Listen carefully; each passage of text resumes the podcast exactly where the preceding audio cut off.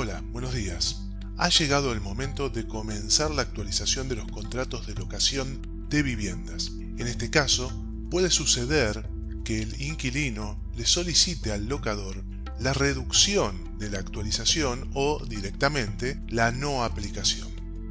¿Qué hacer en estos casos siempre y cuando, por supuesto, el locador esté de acuerdo? En primer lugar, lo que hay que hacer es dejarlo por escrito.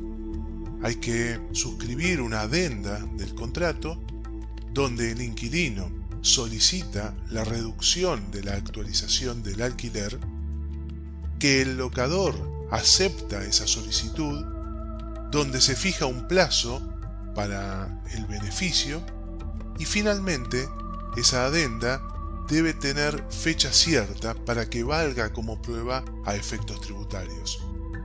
La firma certificada por escribano es suficiente como para aprobar la fecha en que se hizo el acuerdo. Luego de eso, pasamos a la facturación. ¿Cómo hacer estos descuentos? Hay dos maneras. La primera es directamente en la factura del alquiler mensual. Cuando se está cargando hay un lugar, hay un casillero, donde se incluye el porcentaje o el importe del descuento otorgado. La segunda manera de hacerlo es emitir la factura por el importe total con toda la actualización y luego, mediante una nota de crédito, generar el descuento que se haya pactado.